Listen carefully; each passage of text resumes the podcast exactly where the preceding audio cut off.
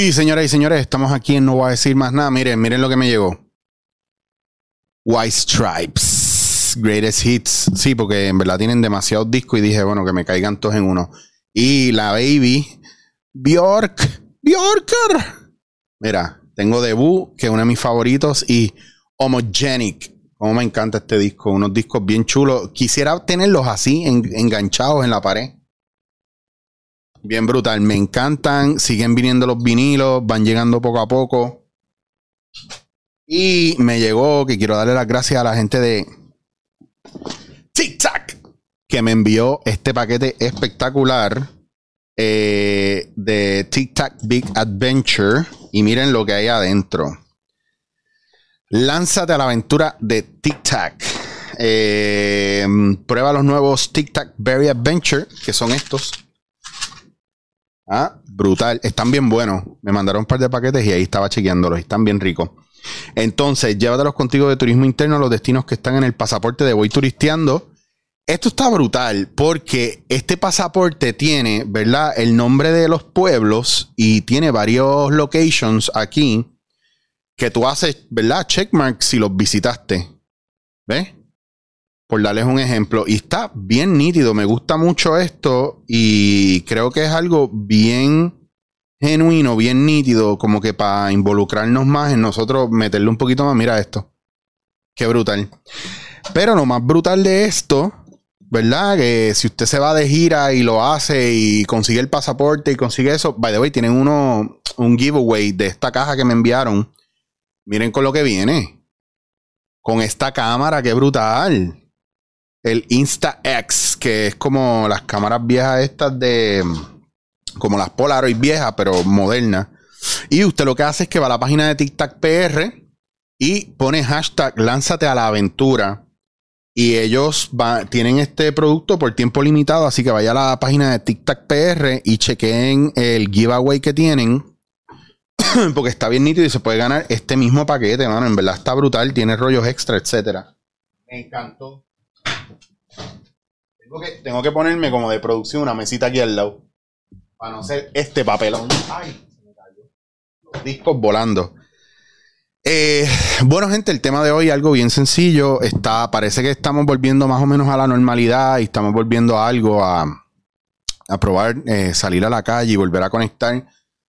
Eh, varias personas me han escrito y me han dicho, pues, lo mucho que le impacta el podcast, eh, que vieron el de Curiosidad Científica, que está bien nítido, que vieron el de Francisco Zamora. Eh, y pues la gente me escribe y a mí me encanta que me escriban, aunque ustedes no lo crean, y yo traigo los temas aquí. Hay gente que está en mucha depresión, hay gente que está en muchas situaciones bien complicadas.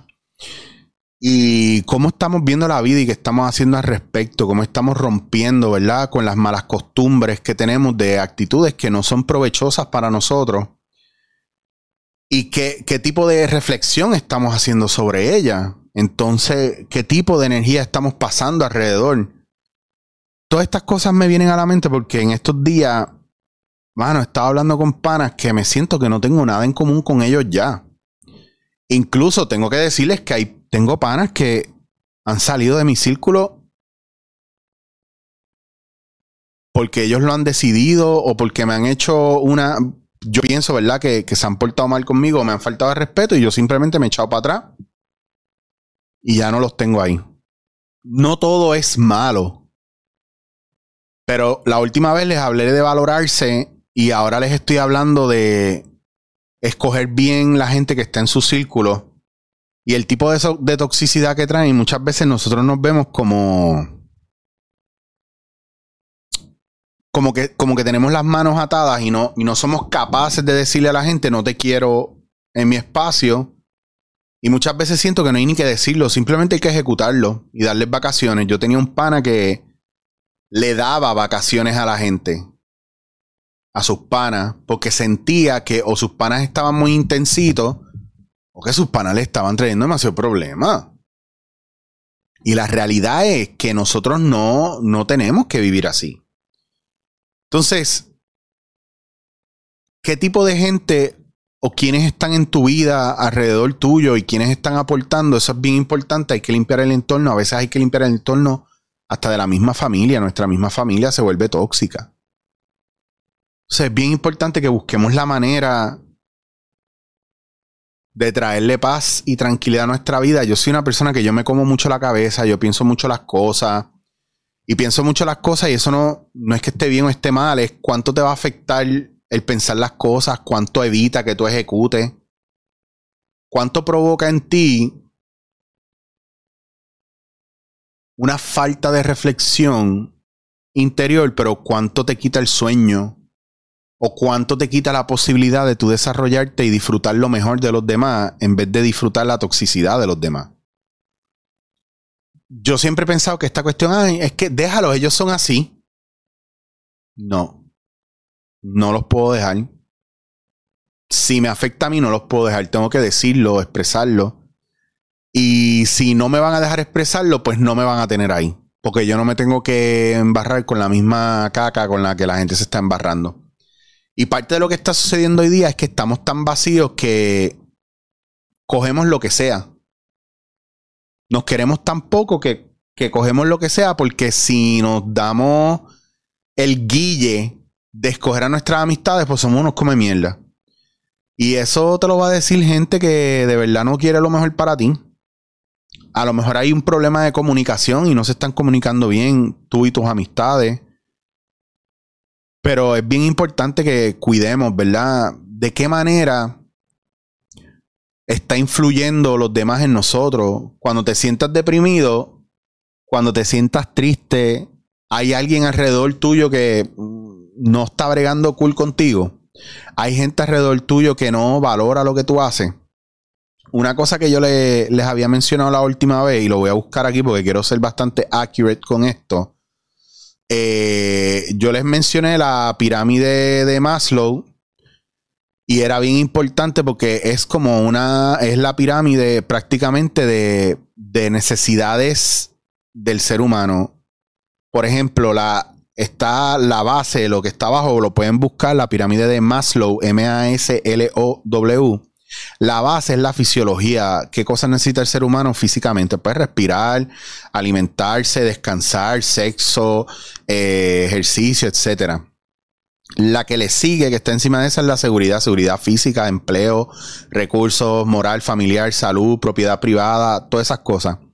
La tercera es la de afiliación, amistades, afecto, intimidad sexual, y cuando es intimidad va más allá de solamente tener sexo, por eso está en lo físico y después en afiliación, es una cuestión más de conexión.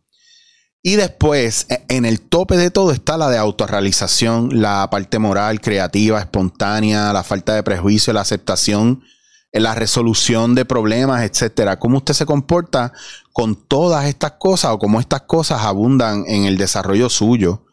Eh, la pirámide de Maslow, ¿verdad? Es. El, autor, o sea, Maslow, lo ordena de una manera para que ustedes entiendan el orden jerárquico de, las necesidades que tenemos para ir subiendo, ¿verdad? E ir satisfaciendo las necesidades, eh, como una cosa nos lleva a lo otro. Entonces, eh, pero ¿qué pasa? Que ese progreso va a depender de, de nuestras propias acciones y de la actitud activa, ¿verdad? Que aportemos a, a esto. Por ejemplo, eh, las primeras tres corresponden a, la necesidad de, del ser, de lo que de verdad nosotros necesitamos y cómo la conducta humana se puede alterar, ¿verdad? Si estas necesidades no están satisfechas. Por eso el entorno es bien importante porque usted puede empezar a identificar poco a poco en el proceso de alimentación, en el proceso de ejercicio, en el proceso de intimidad física, ¿verdad? Cuando estás teniendo relaciones sexuales con alguien, porque vamos a hablar claro, la bellaquera nos da. Entonces, eso es parte de llenar una necesidad fisiológica. Hasta ir al baño. Si usted censura eso de alguna manera, porque esté constipado o lo que sea, eso le va a afectar y las demás se van a ver un poquito afectadas por, por, por todo eso. Para eso usted va al doctor y se cuida. Las cuestiones que tienen que ver con seguridad de tener una familia, de tener salud, de tener su casa, un trabajo, de que no le falte dinero. Eso existe. El hecho de tener amistades, gente en quien confiar, gente que los quiera, gente que los valore, que los necesite, esas son necesidades. Y está brutal porque a un nivel, ¿verdad? Excesivo pueden causar problemas emocionales, problemas mentales, psicológicos, depresiones, etcétera. Lo mismo en el trabajo, el reconocimiento que está encima, ¿verdad? De, de esas anteriores. El respeto, el éxito, qué es éxito para ti, ¿me entiendes? ¿Qué es respeto? ¿Qué es autorreconocimiento? ¿Cómo te validas y te valoras tú? Y por encima de eso, el proceso de autorrealización en tu proceso creativo que te llene, que te dé vida, eh, que tú puedas eh, eh, ejercer tu espontaneidad sin juicio pero mira qué curioso que todas estas cosas siempre, siempre, siempre terminan siendo manipuladas por, por nuestro entorno y nosotros muchas veces nos permitimos sucumbir a ello o nos dejamos caer por ello porque le damos el poder de nuestro bienestar a los demás. Y la pregunta que yo te voy a hacer hoy, para darte un poquito, ¿verdad?, en la cara dentro del no voy a decir más nada, es hasta qué punto tú estás dejando que otros guíen tu vida por ti.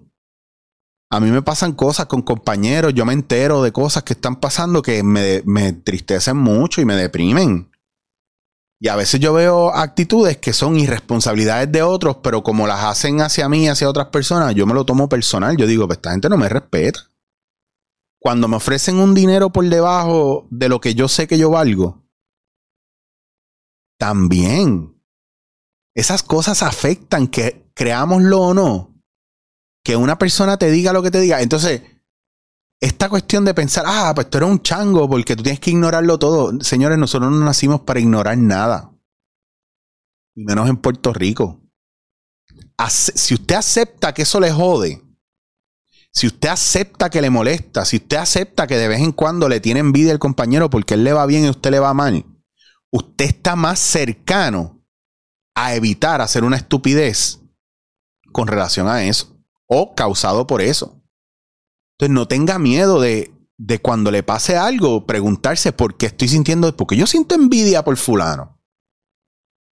Que a mí me ha pasado, pero yo actúo con envidia. Realmente yo me voy por ahí haciéndole daño a la gente porque no puedo bregar con ellos.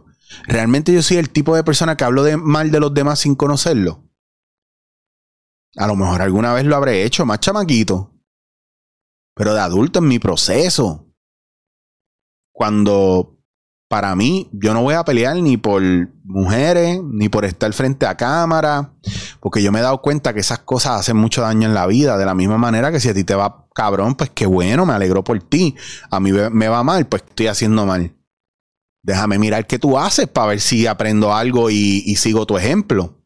Pero es tan difícil gracias a nuestro orgullo y gracias a nuestra inseguridad y gracias a nuestra visión de lo que se supone que sea el éxito que nosotros estamos guiando por una carretera con un mapa que está, está falso, es falso, un mapa que no, no es real. Es un mapa, nuestro mapa, nuestra guía a nivel de éxito y de camino está trillado, porque las direcciones que nos dieron en el camino son todas erróneas. Porque este mapa lo está escribiendo usted. Usted sabe la canción que dice, caminante no hay camino. Se hace camino al andar. Por más clichoso que suene, es porque lo que te quiere decir es que el camino lo estás haciendo tú. Nadie puede hacer ese camino por ti.